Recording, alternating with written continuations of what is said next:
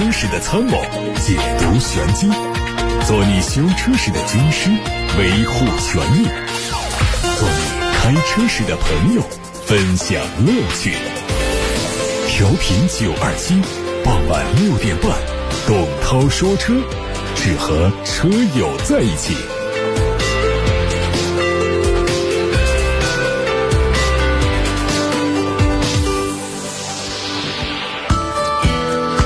到了晚上六点半到七点半钟，董涛说车时间，我是董涛。节目通过 FM 九二七、蜻蜓、喜马拉雅等平台同步直播，大家还可以通过蜻蜓、喜马拉雅、董涛说车同名微信公众号和微博等平台收听重播。最近董涛说车栏目的特别安排是每天讲述一个汽车品牌故事，回答买车、选车提问的节目形式要等到全面正式复产复工之后。给大家带来，今天我要带大家走进的是捷豹路虎这个品牌的历史。先看最新的汽车资讯，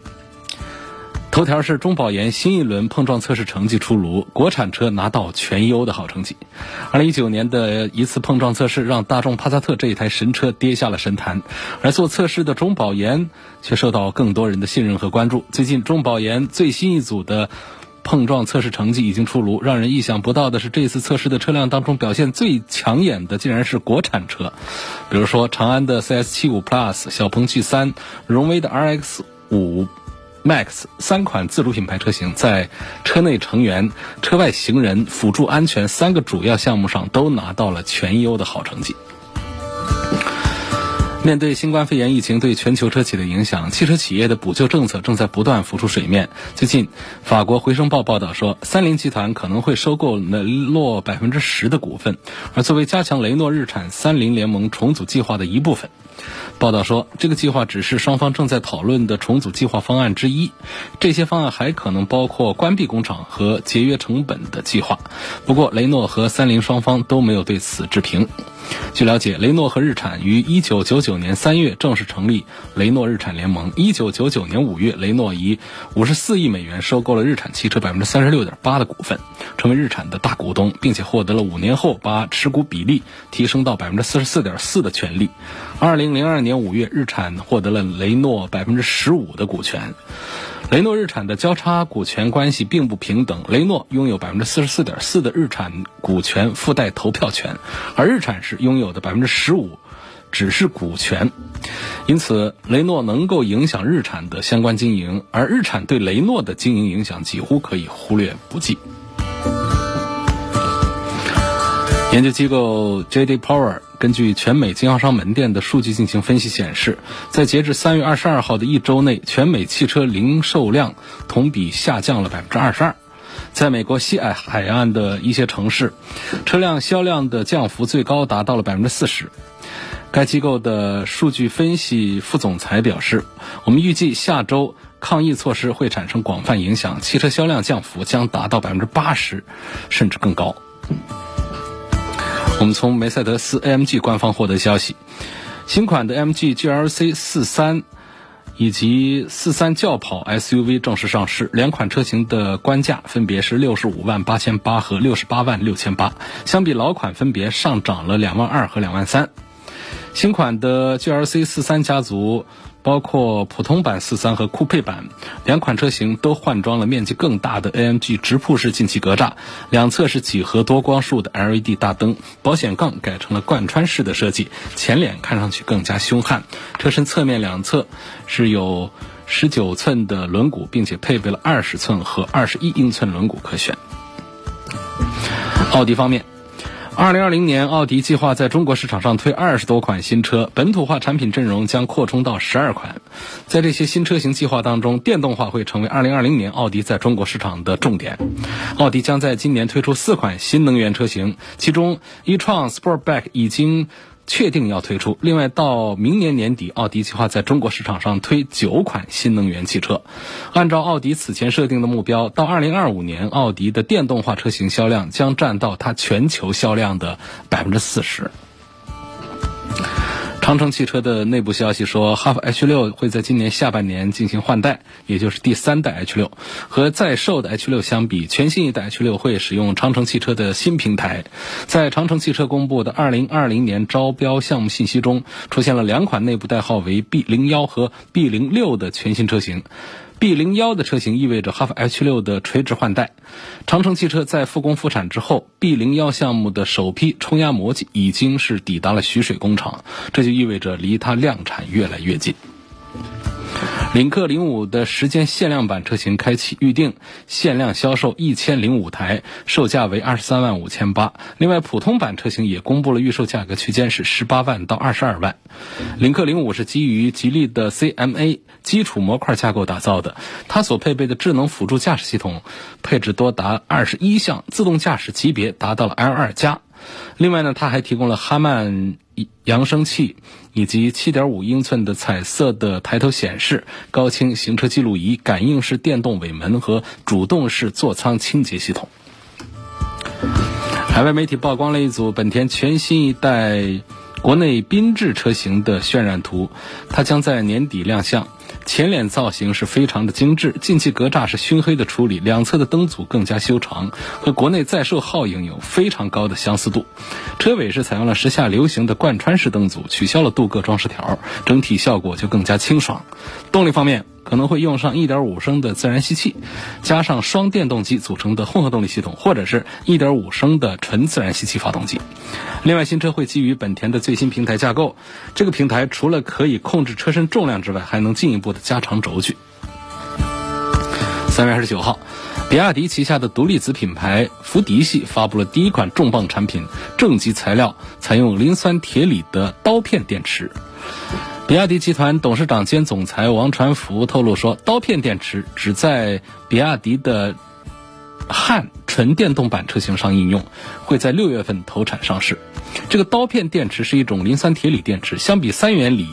磷酸铁锂电池拥有更好的热稳定性。理论上，磷酸铁锂电池在温度超过五百度以后才可能发生燃烧。相比于传统的磷酸铁锂电池，刀片电池内芯采用的是特殊的吉尔结构，使它的内部出现短路的概率很低很低。即便发生极端情况，电芯内部也不会出现剧烈的反应，进一步的降低自燃风险。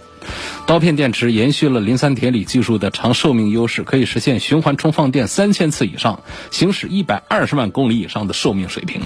刀片电池有效控制了磷酸铁锂电池的铁溶解问题，减缓了电池的容量衰减现象。最后是吉利豪越的消息，豪越是吉利针对大尺寸 SUV 市场推出的第一款车，目前已经曝光了很多消息。它已经开始了上市视频的拍摄工作，从时间上推算，最快会在六月份上市。参考同级竞品的售价以及吉利的定价策略，这款车的起售价可能在十五万元左右。在造型设计上，吉利豪越仍然是非常熟悉的家族化风格，回字形的黑色进气格栅配上黑色的车标，更凸显运动的感觉。内饰设计跟刚刚。上市不久的 icon 非常的相近，采用的是对称式中控布局。它主推五座车型，还提供六座、七座可选。动力是 1.5T 或者是 1.8T，变速器是 6AT 或者是七速双离合。各位正在听到的是晚上六点半到七点半直播的董涛说车，我是董涛。大家在节目时间以外，还可以通过蜻蜓、喜马拉雅、董涛说车微信公众号或者是微博重听节目的录音。稍后给大家带来的汽车品牌专题故事，说的是捷豹路虎。您正在收听的是董涛说车。好，董涛又回来了。今天我们的汽车品牌历史故事专题，带大家走进的是捷豹路虎。从一九三五年诞生到二零二零年，捷豹汽车已经优雅的走过了八十五年的历程。在它这个品牌诞生之初，创始人威廉·里昂斯爵士只是把捷豹这个词作为车名当中的一个组成部分。直到二战结束之后，这个单词才升级成为整个公司的正式名称。八十五年来，捷豹汽车始终坚持打造具有英伦贵族优雅气质的豪华车型。同时，它在世界顶尖汽车赛场上也是曾经叱咤风云。那我们今天呢，会重点跟大家讲捷豹这个品牌。呃，跟很多汽车品牌的发展脉络是很相近的。捷豹汽车的前身叫燕子公司，天上飞的那个燕子。对，燕子公司并不是以汽车业务起家的，它最初呢，只是一家制造摩托车跨斗的公司，三轮摩托车的右边那个跨斗。后来，他逐渐开始为知名汽车品牌旗下的车型设计和打造车身，啊，做白车身。一九三二年，燕子公司推出了第一款属于自己品牌的汽车。但是好景不长呢，两位创始人分道扬镳，嗯，一个重新组建了一家汽车公司，一个到其他地方去谋求生路。那么这一家新的公司呢，在二战的时候呢，又被迫停止，一直到战后。捷豹汽车公司才正式的问世，所以我们今天的故事呢，就是从这里来讲起。我们首先要介绍给大家的是捷豹汽车的创始人威廉·里昂斯爵士，他的出生时间是一九零一年的九月四号，出生地是在英格兰西北部的一个工业城市叫布莱克普。这小威廉是来自于一个非常富有的爱尔兰移民家庭。父亲是有一间乐器行，外祖父是一家工厂的老板，但是这个小威廉呢，他并不想继承家族的生意，他从小就对机械有着浓厚的兴趣和天赋，并且在中学毕业以后呢，他获得了到曼彻斯特汽车公司当工程学徒的一个机会。在担任学徒工的那段时间，小威廉还继续到技校、到技术学校进修学习。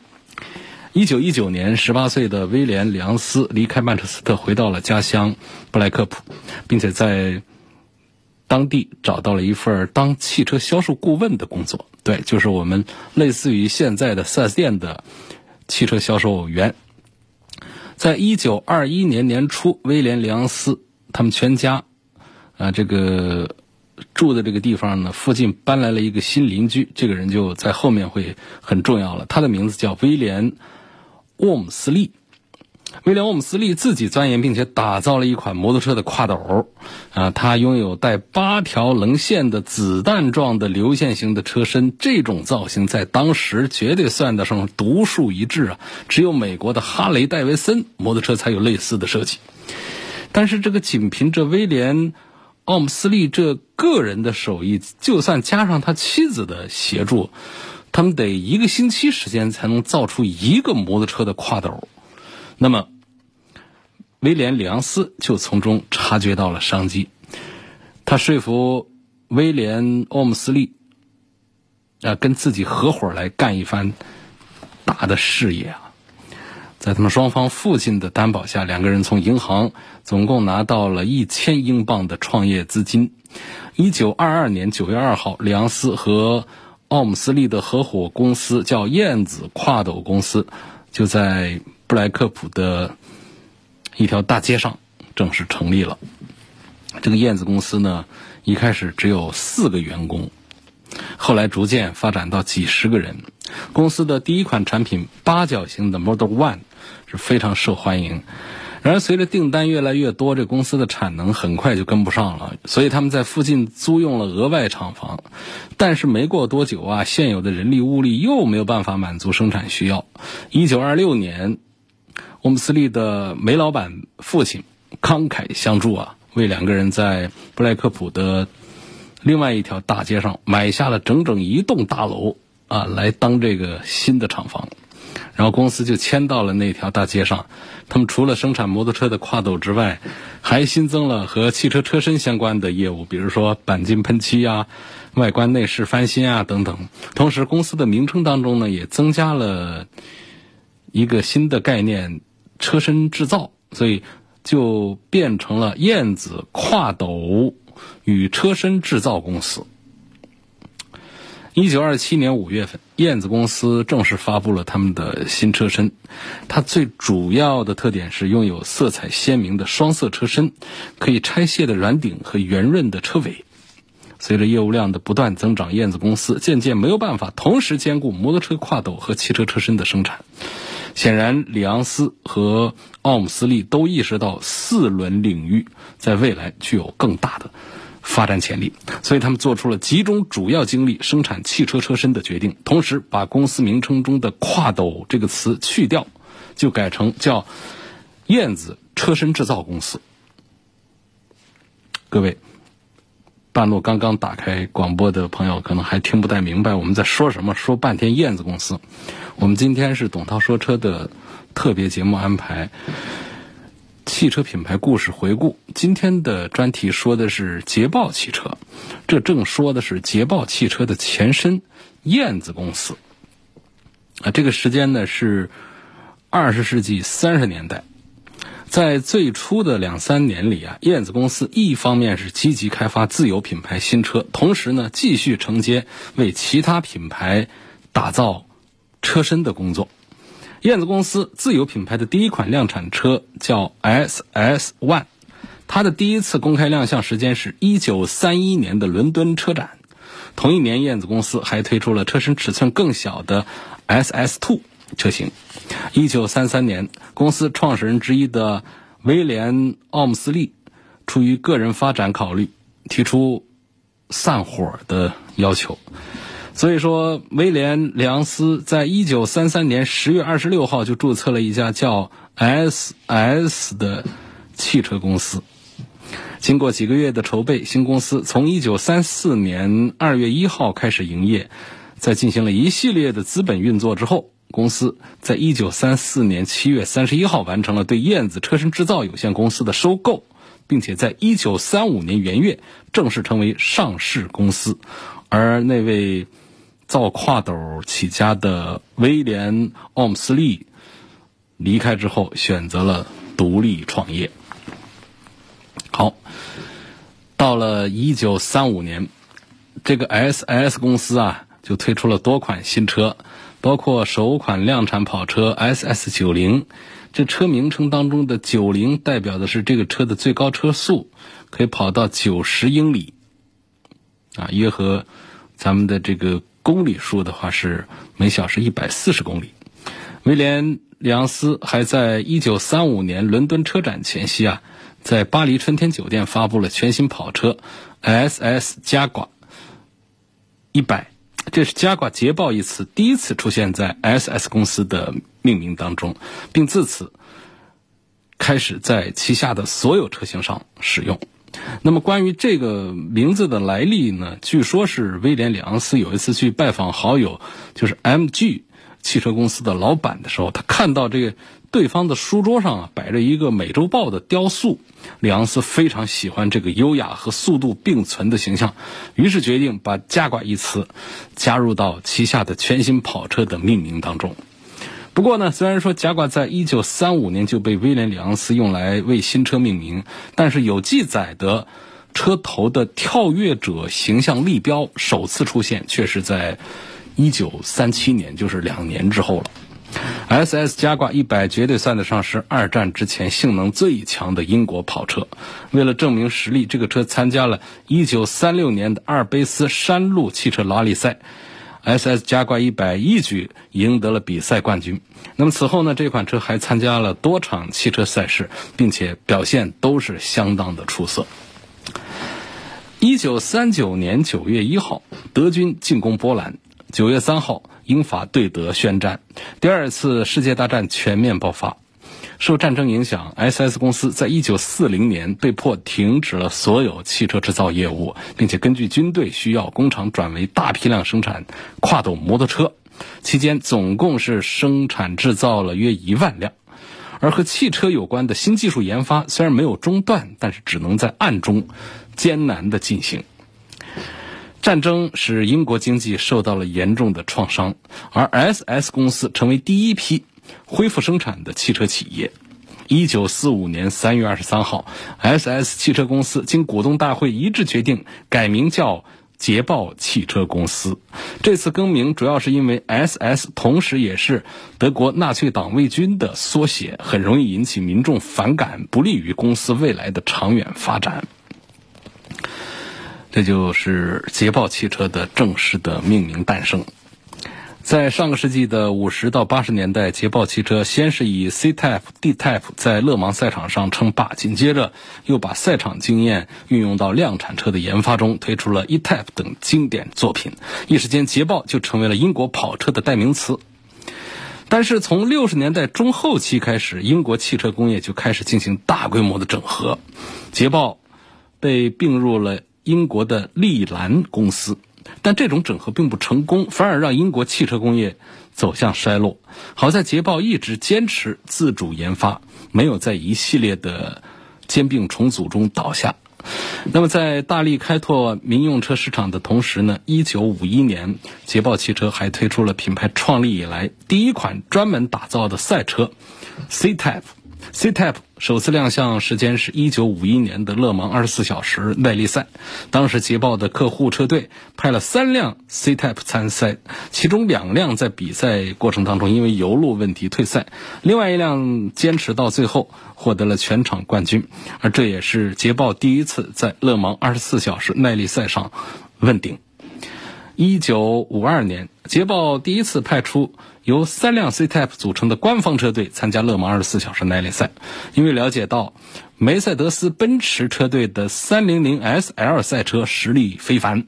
所以为了挑战对手，捷豹对 C Type 做了很多升级，以便获得更好的极速。然而，让人沮丧的是。正式比赛中，捷豹车队是全军覆没了。三辆 C Type 都是因为冷却系统出了故障，在开始阶段就早早的退出了比赛。失败并没有使捷豹气馁，车队努力改进赛车，以提升稳定性。并继续出征1953年的勒芒24小时耐力赛。捷豹车队在这次比赛当中是大获全胜，三辆官方车队的 C Type 赛车分别获得了冠军、亚军和第四名。啊，另外还值得一提的是，捷豹在1956赛季之后就退出了赛车运动。各位，我正在为大家讲述捷豹汽车的。发展历史已经说到了六十年代，我们稍后继续。您正在收听的是董涛说车。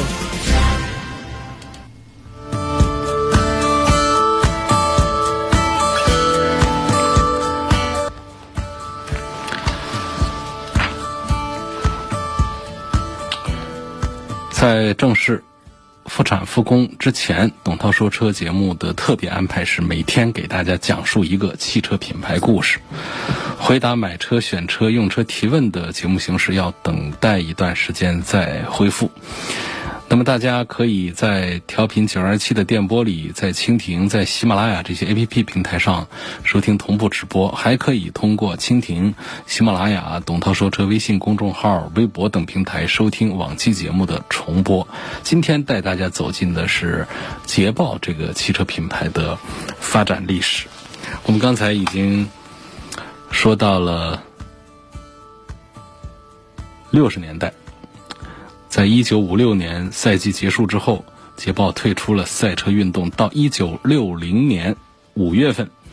捷豹是以三百四十万英镑的价格收购了英国戴姆勒汽车公司。啊，英国戴姆勒不是德国戴姆勒。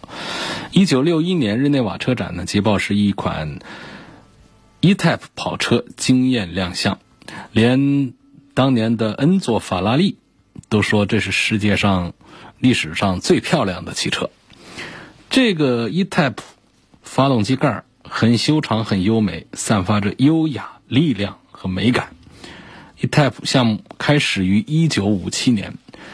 研发的工程师都是来自于1956年赛季之后解散的捷豹车队。1968年，在政府的推动下，英国汽车工业进行了大规模的改组，英国汽车控股公司和拥有凯旋、罗孚等品牌的利兰汽车公司携手合并为英国利兰汽车公司。就在这一年，捷豹推出了大家更熟悉的 XJ 系列旗舰轿车。这个车是由威廉·里昂斯爵士设计的最后一款车，也成为长寿经典。在之后的二十四年里，销售超过了三十万辆。第一代捷豹 XJ 系列总共经历过三次改款，是捷豹最为畅销的车型之一。从1968年到1992年，它生产了31.8万辆。但是英国利兰汽车公司此后却开始走下坡路。1974年已经濒临破产。英国上议院在1975年6月通过利兰法案，政府出资六千万英镑购买了英国利兰汽车公司，把它国有化，并且更名为英国利兰。被收购国有之后啊，英国利兰仍然是举步维艰，但它旗下的捷豹品牌一直保持盈利。进入二十世纪八十年代，随着利兰公司业绩的持续下滑，英国汽车工业的国有化进程也走到尽头。一九八四年，捷豹脱离利兰，重获独立，但受美元对英镑汇率走低以及日系高端品牌涌入美国汽车市场的影响，捷豹的发展前景并不乐观。这时候，通用和福特都向捷豹抛出了橄榄枝，最终捷豹在一九八九年选择和福特牵手。然而，捷豹在福特手里仍然是不温不火。二零零八年，福特又把捷豹连同路虎一起转手卖给了印度的塔塔汽车集团。另外值得一提的是，捷豹在2004年正式进军中国市场，并且从2012年开始，中国已经超越美国，成为捷豹全球最大市场。接下来，我们就要给大家详细的回顾捷豹，呃，上世纪八十年代到现在的发展过程了。说，为了挽救濒临破产的利兰公司啊，英国政府向这一家大型汽车企业伸出援手，在一九七五年收归国有了。但是国有化不可能给这些企业带来真正的转机的，反而造成公司上下不思进取、严重依赖政府扶持的大锅饭的状况。所以说，不堪重负的保守党撒切尔政府决定要让利兰公司重新回归私有化。在一九七五年到一九八四年，作为国有企业的日子啊，捷豹汽车旗下只有两款车，就是一九六八年问世的 XJ 系列旗舰轿车和一九七五年推出的 XJS 系列跑车。一九八四年，撒切尔政府迫使利兰公司卖掉了他所持有的捷豹汽车的全部股份，使捷豹品牌脱离国有。撒切尔夫人在回忆录中写道：“从商业理性的角度判断，找不到合适的理由继续支持利兰公司。同时，在改制过程中，为了保留对股份制企业的管理控制权，撒切尔政府持有了捷豹百分之七十五的特别股权。一九八五年，在第一辆捷豹汽车诞生五十年之后啊，从捷豹董事长职位上退休十三年的。”威廉·里昂斯爵士在家里去世，宣告了一个时代的结束。一九八六年英国车展，捷豹推出了品牌重获独立后的第一款新车 XJ 四零，也就是第二代 XJ 的前期版本。这个车采用全新平台打造，底盘刚度有所提升，车内噪音得到控制。XJ 四零的外观。部分采用巨型前大灯来替代过去的圆灯，动力系统是用上了 AJ6 系列的直列六缸发动机。这个车 XJ40 一直生产到了1994年。值得一提的是，在八十年代的中后期，捷豹以发动机供应商的身份重返世界耐力锦标赛。WSC 的舞台，一九八八年采用捷豹七点零升发动机的 XJR 九赛车在 WSC 中是势不可挡，十一场分站赛事六次夺冠军，并且捧回了个人和团队的年度总冠军奖杯，同时也让捷豹从一九五七年以来再次重登勒芒二十四小时耐力赛的最高领奖台。在很长一段时间，美国都是捷豹汽车在全球最大的消费市场。但是八十年代中后期啊，美元对英镑汇率的走低，加上美股的不景气，就直接打击了美国消费者对于购买豪华品牌汽车的欲望。与此同时，日系的雷克萨斯、讴歌、英菲尼迪这三大高端汽车品牌，纷纷是以高性价比的新车打入美国市场。让捷豹汽车的处境更是雪上再加霜啊！一九八六年到一九八八年，捷豹汽车的利润连续三年出现下滑。公司急需寻找新的注资来添置先进的生产线和设备，用来打造更具有竞争力的新车型。一九八九年，撒切尔政府调整政策，放开了手里的特别股权，这就意味着有实力的企业将有机会收购捷豹汽车。政策一出来，立刻就引发了通用和福特对捷豹的竞购战。通用跟福特都向捷豹抛出了橄榄枝啊！通用计划投资不超过四亿美元收购捷豹不超过百分之三十的股份，同时帮助捷豹打造一个现代化的工厂，开发一些全新的车型。和它相对的呢是福特，福特提的方案更加激进，他要求完全占有捷豹百分之百的股权。一九八九年十月十六号，捷豹公司还收到了福特公司的来信。那信中的主要内容是表达福特公司有意向收购捷豹公司，并且将在两周内出价。啊，对于收购捷豹这个事儿呢，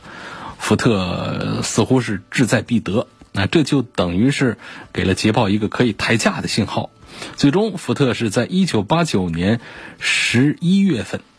以二十五亿美元的天价买下捷豹。希望借此进入自己一直难以立足的豪华轿车和跑车的市场。此后，福特又在2000年以27.5亿美元的价格收购了另一个英伦豪华汽车品牌路虎。所以，2002年开始呢，这个捷豹路虎就在福特的旗下开始作为一个整体进行业务的运营。2003年，第三代捷豹 XJ 的前期版 X350 问世。这个车开始使用全铝车身，动力系统用的是 V 六或者是 V 八，匹配的是六速的自动变速器。X 三五零率先在捷豹位于伯明翰的新工厂生产，而考文垂的旧工厂是在二零零五年全面停产。从一九八九年收购捷豹以来，福特在捷豹的身上是投了大量的现金呐，但是捷豹的业绩始终是。不见起色，甚至成为导致福特汽车严重亏损的重要因素。为了瘦身，为了自救，福特在2007年委托高盛集团、汇丰银行控股公司和摩根士丹利三家投资行出售捷豹和路虎品牌。但这个时候，印度塔塔汽车公司、还有马亨德拉汽车公司、还有美国摩根大通公司旗下的一家私人股权公司。三家参与了竞购，最终塔塔汽车公司啊，就是印度的最大的一家企业。印度的塔塔汽车公司在二零零八年以二十三亿美元成功收购了捷豹路虎，并且于同年成立了捷豹路虎汽车公司。时间到了二零零九年，代号 X 三五幺的全新一代捷豹 XJ 旗舰轿车发布，新车在二零一零年正式上市。全新 XJ 分为长轴版和短轴版，动力方面，最初用的是3.0升的 V6 柴油机，还有5.0升 V8 的机械增压汽油机，传动系统是六速自动挡。2012款的车型当中是增加了3.0升的 V6 机械增压汽油机和2.0升直列四缸的涡轮增压汽油机，传动系统升级为八速自动挡。二零一一年法兰克福车展上，捷豹发布了 CX 幺六概念车。这个车的量产版 F-Type 是在二零一二年的巴黎车展上发布的。它的定位是第二代捷豹 XK 跑车的继任者，同时也是继 XF、XJ 和 XK 之后，捷豹现有的第四大车型系列。而捷豹的 F-Type 最先推出的是敞篷版，二零一三年又增加了酷配版。它所提供的多种不同级别的动力单元，加上铝合金基础结构设计，几乎是满足了驾驶者对于高性能跑车的所有愿望。